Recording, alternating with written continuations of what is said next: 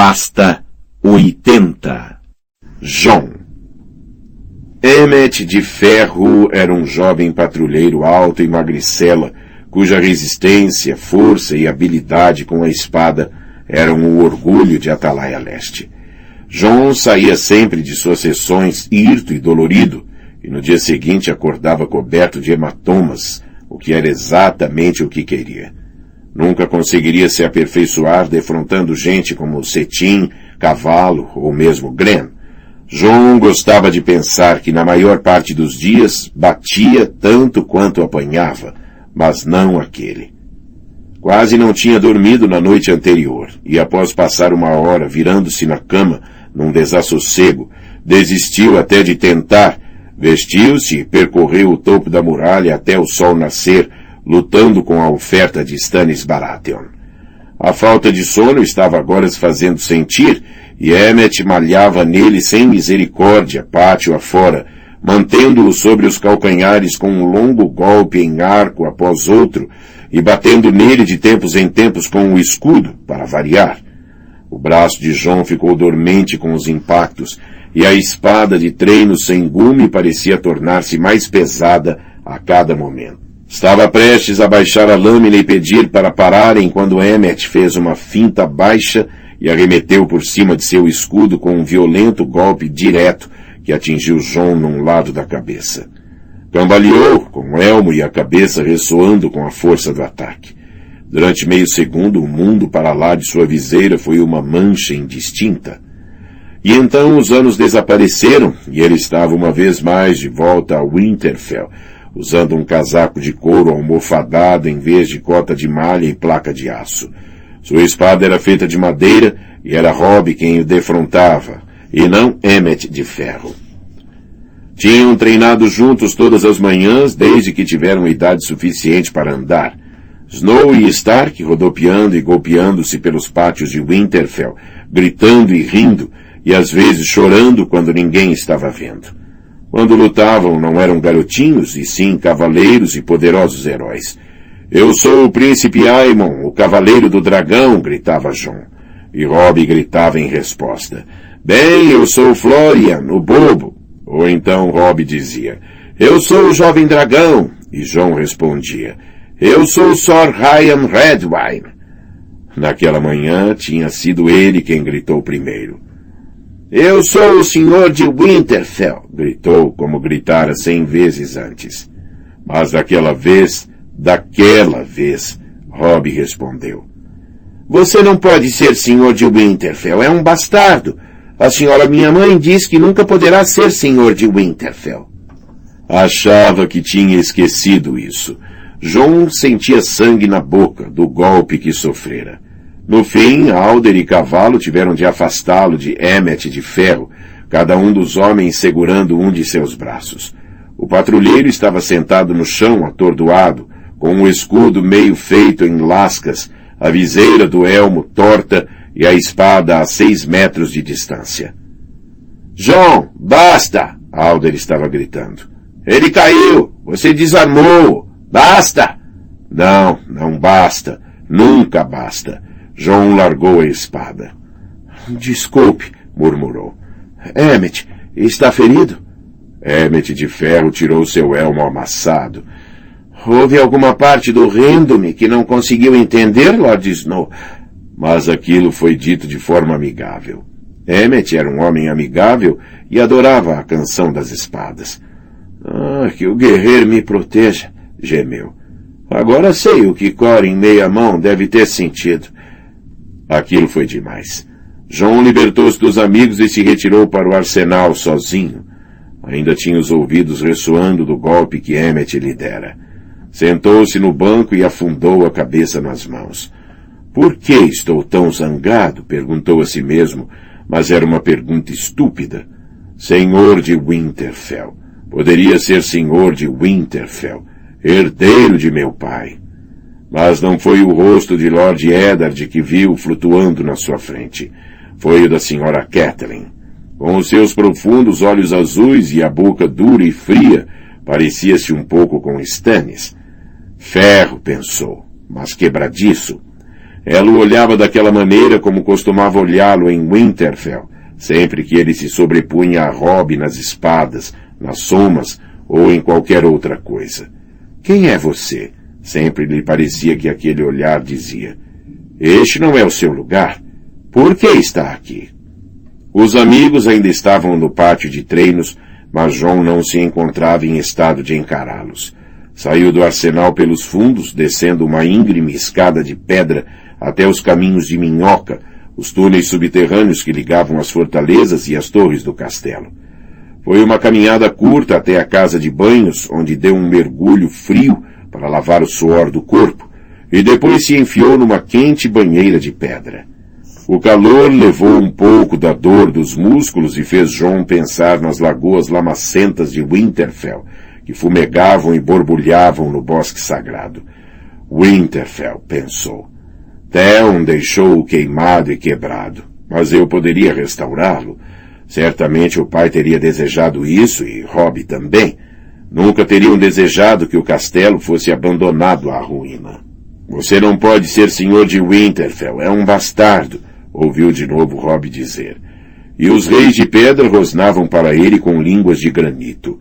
Não pertence a Winterfell, este não é o seu lugar. Quando João fechou os olhos, viu a árvore coração, com seus ramos claros, folhas vermelhas e rosto solene. Lord Eddard sempre dizia que o represeiro era o coração de Winterfell, mas para salvar o castelo, João teria de arrancar esse coração até suas antigas raízes e entregá-lo ao faminto deus de fogo da Mulher Vermelha. Não tenho direito, pensou. Winterfell pertence aos deuses antigos. O som de vozes ecoando no teto abobadado trouxe-o de volta a Castelo Negro. Não sei, um homem estava dizendo numa voz pesada de dúvidas. Talvez se conhecesse melhor o homem. Lord Stannis não tinha nada de muito bom a dizer dele, digo-lhe isso. Quando Stannis Baratheon teve muitas coisas boas a dizer de alguém? Voz pétrea de Sor Alicer era inconfundível. Se permitirmos que Stannis escolha nosso senhor comandante, transformamos-nos em seus vassalos em tudo, menos no nome. Não é provável que Tywin Lannister se esqueça disso. E você sabe que será Lord Tywin quem vai ganhar no fim. Já derrotou Stannis uma vez, na Água Negra. Lord Tywin é favorável a Slint, disse Bowen Marsh, numa voz inquieta e ansiosa. Posso lhe mostrar a carta dele, Otel. Chamou Slintid, o nosso fiel amigo e servidor. Jon Snow ergueu-se de repente e os três homens imobilizaram-se ao ouvir o som da água escorrendo. Senhores, disse com fria cortesia. O que está fazendo aqui, bastardo? perguntou Thorne. Tomando banho. Mas não deixem que eu estrague as suas maquinações. John saiu de dentro da banheira, secou-se, vestiu-se e deixou-os conspirando. Lá fora descobriu que não fazia nenhuma ideia de onde ir. Passou pelo esqueleto da torre do senhor comandante, onde um dia tinha salvado o velho urso de um morto. Passou pelo local onde Iglit morreu com aquele sorriso triste no rosto. Passou pela torre do rei, onde ele, Cetim e Dick surdo Follard tinham esperado pelo Magnar e os seus tens. Passou pelos restos empilhados e carbonizados da grande escada de madeira. O portão interior estava aberto, então João penetrou no túnel e começou a atravessar a muralha. Sentiu frio à sua volta, o peso de todo o gelo por cima de sua cabeça. Passou pelo local onde Donald Noy e Meg, o poderoso, tinham lutado e morrido juntos, atravessou o novo portão exterior e saiu para a luz pálida e fria do sol. Só então se permitiu parar, respirar, pensar. Otel Yarwick não era um homem de fortes convicções, exceto naquilo que dizia respeito à madeira, pedra e argamassa. O velho urso sabia disso. Dorne e Marsh irão fazê-lo mudar de opinião. Yarwick irá apoiar Lord Janus, e Lord Janus será escolhido senhor comandante. E isso deixa-me o quê, além de Winterfell? Um vento rodopiava contra a muralha, puxando seu manto. Sentia o frio que vinha do gelo, tal como o calor vem de uma fogueira. João puxou o capuz para cima e recomeçou a andar. A tarde encaminhava-se para o fim e o sol estava baixo a oeste. Cem metros à frente ficava o acampamento onde o rei Stannis confinou seus cativos selvagens dentro de um anel de valas, estacas afiadas e altas cercas de madeira. Para a esquerda havia três grandes fossos para fogueiras, onde os vencedores tinham queimado os corpos de todos os membros do povo livre que tinham morrido à sombra da muralha, fossem enormes gigantes cobertos de pelo, fossem pequenos homens de cornopé. O terreno de matança ainda era uma desolação de mato chamuscado e piche endurecido, mas o povo de Mens deixou sinais de sua passagem por todo lado. Uma pele rasgada que podia ter feito parte de uma tenda, um malho de gigante, a roda de uma biga, uma lança quebrada, uma pilha de estrume de mamute. No limite da floresta assombrada, onde as tendas tinham se erguido, João encontrou um toco de carvalho e sentou-se. Ygritte queria que eu fosse um selvagem. Stannis quer que eu seja o senhor de Winterfell. Mas o que eu quero? O sol engatinhou pelo céu e foi mergulhar atrás da muralha, no local onde esta descrevia uma curva através dos montes a ocidente. João ficou observando enquanto essa altíssima extensão de gelo adotava os tons vermelhos e rosados do poente.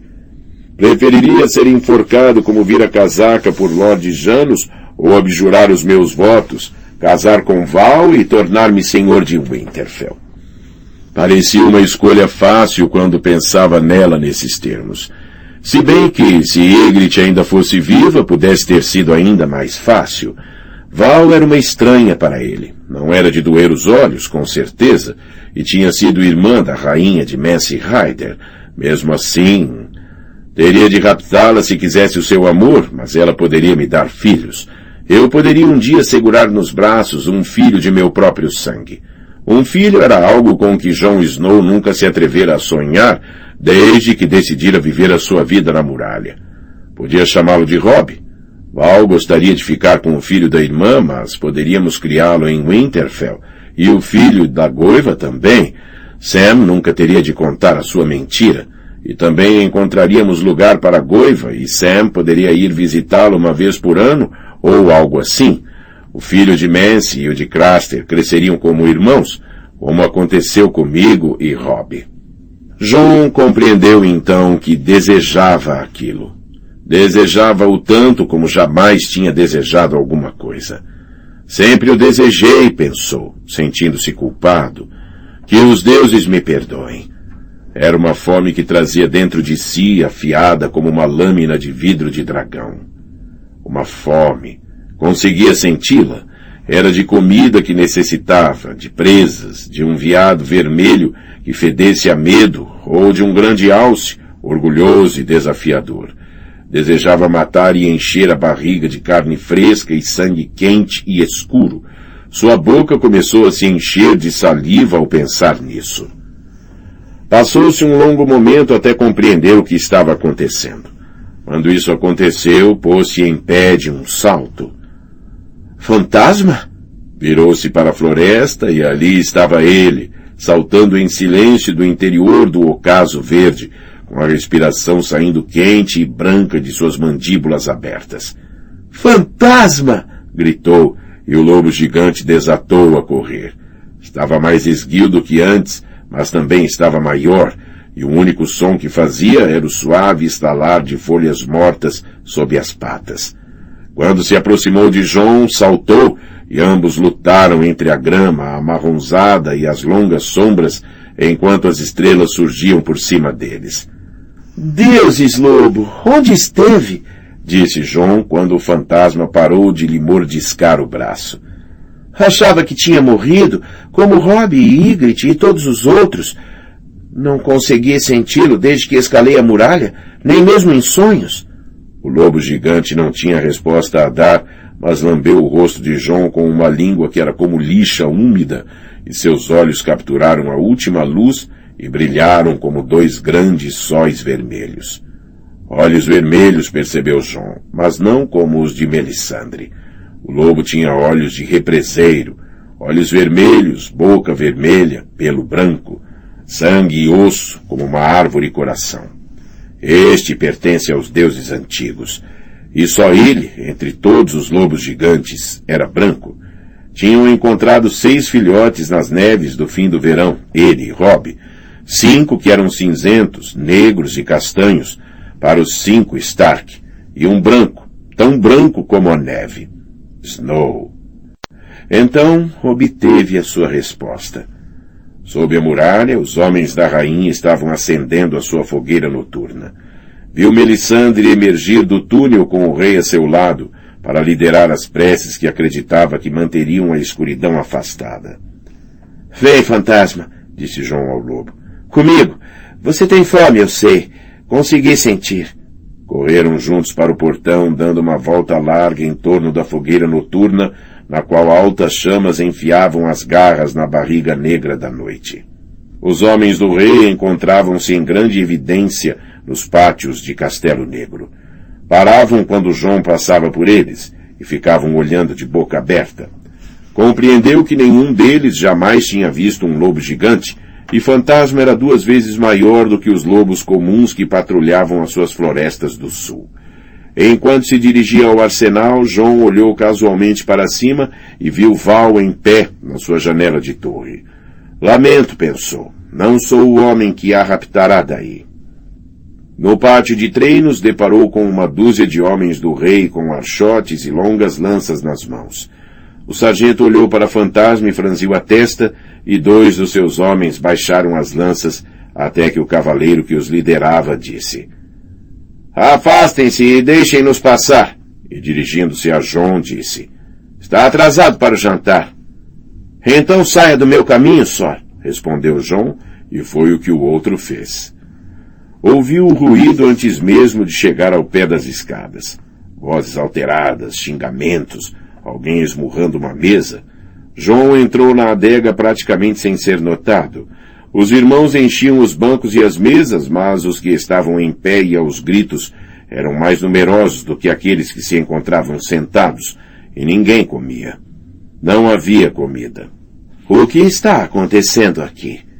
Lord Janus Slint berrava qualquer coisa sobre vira-casacas e traições.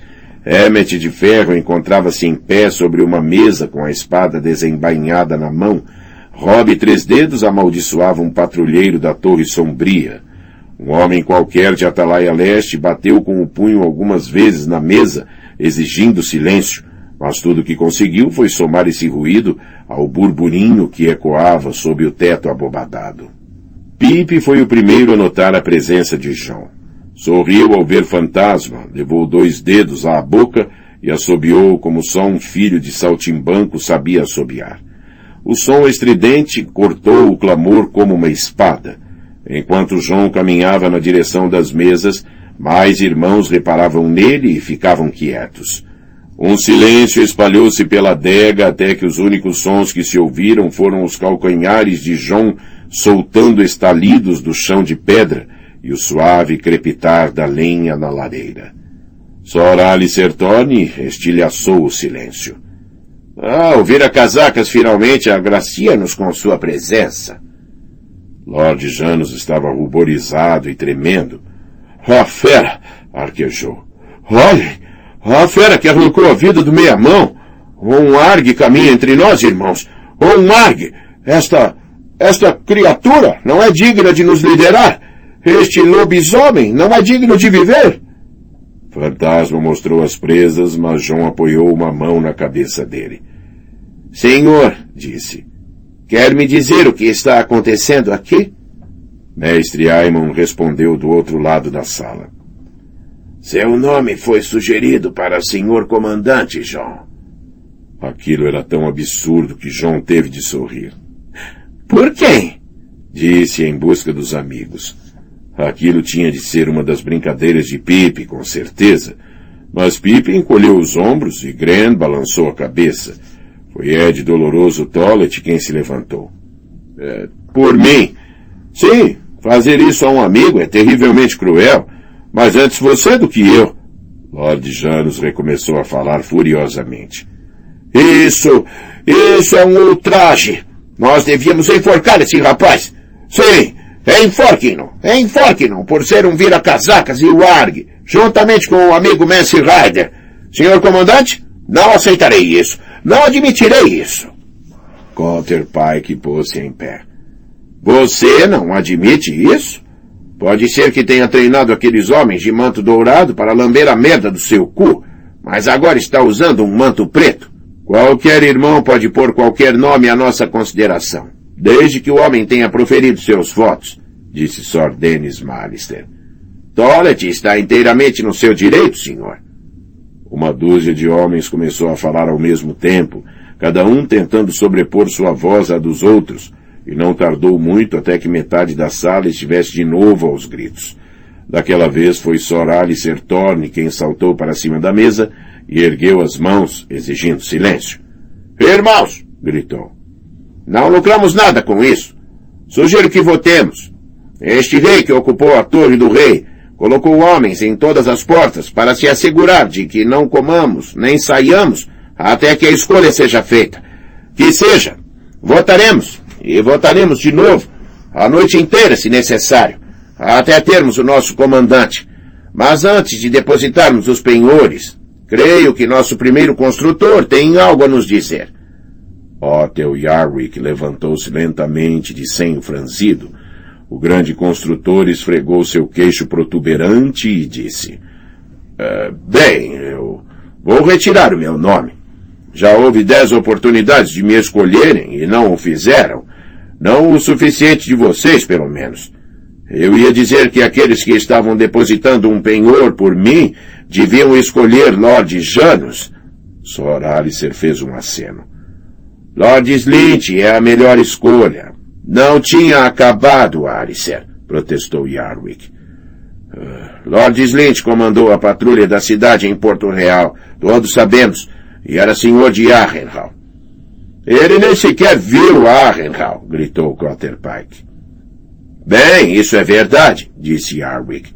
Seja como for, agora que estou aqui em pé, não me lembro por que foi que pensei que Slint seria uma escolha assim tão boa.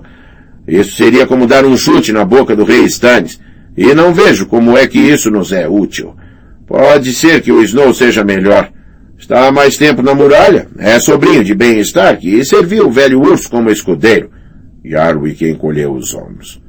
Escolham quem quiserem, desde que não seja eu. E sentou-se. John viu que Janus Slint, que já estava vermelho, ficara roxo, mas Sorali Sertorne tinha empalidecido. O homem de Atalaia Leste estava de novo batendo na mesa com o punho, mas agora gritava pelo caldeirão. Alguns de seus amigos adotaram o grito. Caldeirão! rugiram eles como um só. Caldeirão! Caldeirão! Caldeirão! O caldeirão estava no canto junto à lareira, uma enorme coisa negra de fundo redondo, com duas enormes alças e uma tampa pesada. Mestre Aimon disse algo a Sam e Clydas, e eles agarraram as alças e arrastaram o caldeirão para a mesa. Alguns dos irmãos já estavam fazendo fila junto aos barris de penhores, quando Clydas tirou a tampa e quase a deixou cair em cima do pé. Com um grito roufenho e um bater de asas, um enorme corvo saltou de dentro do caldeirão. Voou para cima, talvez em busca das vigas ou de uma janela por onde escapar, mas não havia vigas no porão e também não havia janelas. O corvo estava encurralado. Crocitando ruidosamente, voou aos círculos pela sala, uma, duas, três vezes. E John ouviu Samuel Tarly gritar. Eu conheço aquela ave. É o corvo de Lord Mormon. O corvo pousou na mesa mais próxima de John. Snow! crocitou. Era uma ave velha, suja e enlameada. Snow! voltou a dizer. Snow! Snow! Snow! Caminhou até a borda da mesa, abriu de novo as asas e voou para o ombro de John. Lord Janus Slint sentou-se tão pesadamente que fez tum mas Sor Alicer encheu a adega com uma gargalhada zombeteira. Sor Porquinho pensa que somos todos tolos, irmãos, disse. Ele ensinou a ave este truquezinho. Todos eles dizem Snow. É só ir à colônia e escutar com seus ouvidos. A ave de Mormon sabia mais palavras além dessa. O corvo inclinou a cabeça e olhou para John.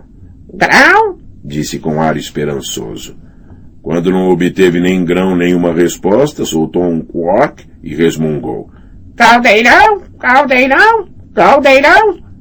E o resto foram pontas de flecha, uma torrente de pontas de flecha, um dilúvio de pontas de flecha, pontas de flecha suficientes para afogar as últimas pedras e conchas e também todas as moedas de cobre. Quando a contagem terminou, João deu por si rodeado. Alguns deram-lhe tapinhas nas costas, enquanto outros se dobravam para ajoelhar perante si, como se fosse um senhor de verdade. Cetim, Owen Idiota, Alder, Sapo, Bota Extra, Gigante, Mully, Homer da Mata de Rei, Donnell, Doce Hill e meia centena de outros comprimiram-se ao seu redor. Dewen bateu seus dentes de madeira e disse, Pela bondade dos deuses, nosso senhor comandante ainda usa coelhos. Emmet de Ferro disse, Espero que isso não queira dizer que já não posso dar-lhe uma surra daquelas da próxima vez que treinarmos, senhor. Rob Três Dedos quis saber se ele continuaria comendo com os homens ou se iria querer as refeições enviadas para o aposento privado. Até Bowen Marsh se aproximou para dizer que ficaria feliz por continuar sendo senhor intendente, se fosse essa a vontade de Lord Snow. Lord Snow, disse Quaterpike, se estragar isto, eu arranco seu fígado e como o cru com cebolas. Sir Dennis Malister foi mais cortês. Foi coisa difícil, aquela que o jovem Samuel me pediu, confessou o velho cavaleiro. Quando Lord Gorjael foi eleito, eu disse a mim mesmo, não importa ele está na muralha há mais tempo do que você, e sua hora chegará. Quando foi Lord Mormon, pensei, ele é forte e feroz, mas é velho. A sua hora ainda pode chegar. Mas você pouco mais é do que um rapaz, Lord Snow. E agora tenho de retornar à Torre Sombria, sabendo que a minha hora nunca virá. Deu um sorriso cansado. Não me faça morrer arrependido. Seu tio era um grande homem. O senhor seu pai e o pai dele também. Esperarei do senhor precisamente o mesmo. Sei, disse Quaterpike. E pode começar por dizer àqueles homens do rei que está feito e que queremos a porcaria do jantar. Jantar! gritou o corvo. Jantar! Jantar! Os homens do rei saíram da porta quando lhes falaram da eleição e Rob Três Dedos e meia dúzia de ajudantes dirigiram-se a trote para as cozinhas a fim de ir buscar a comida. João não esperou para comer. Atravessou o castelo perguntando a si mesmo se estaria sonhando, com o corvo ao ombro e fantasma logo atrás.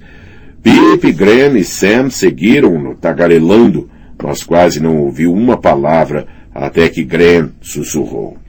Sam conseguiu isso. E Pip disse, Sam conseguiu isso. Pip tinha trazido consigo um odre de vinho e bebeu um longo trago e entoou. Sam, Sam, Sam, o feiticeiro. Sam, o prodígio. Sam, Sam, o homem maravilha. Ele conseguiu? Mas quando foi que escondeu o corvo no caldeirão, Sam? E como? Com os sete infernos?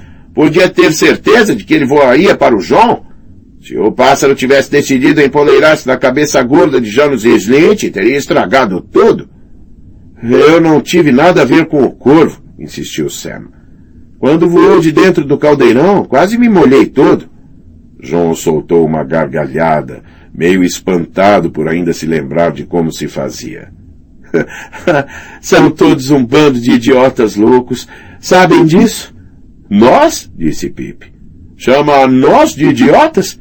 Não fomos nós que fomos escolhidos como nonocentésimo nonagésimo oitavo senhor comandante da patrulha da noite. É melhor que tome algum vinho, Lord Snow. Acho que vai precisar de muito vinho. Então John Snow tirou o odre da mão de Pip e bebeu um gole. Mas só um. A muralha era sua, a noite era escura e tinha um rei a enfrentar. Fim do CD MP3 3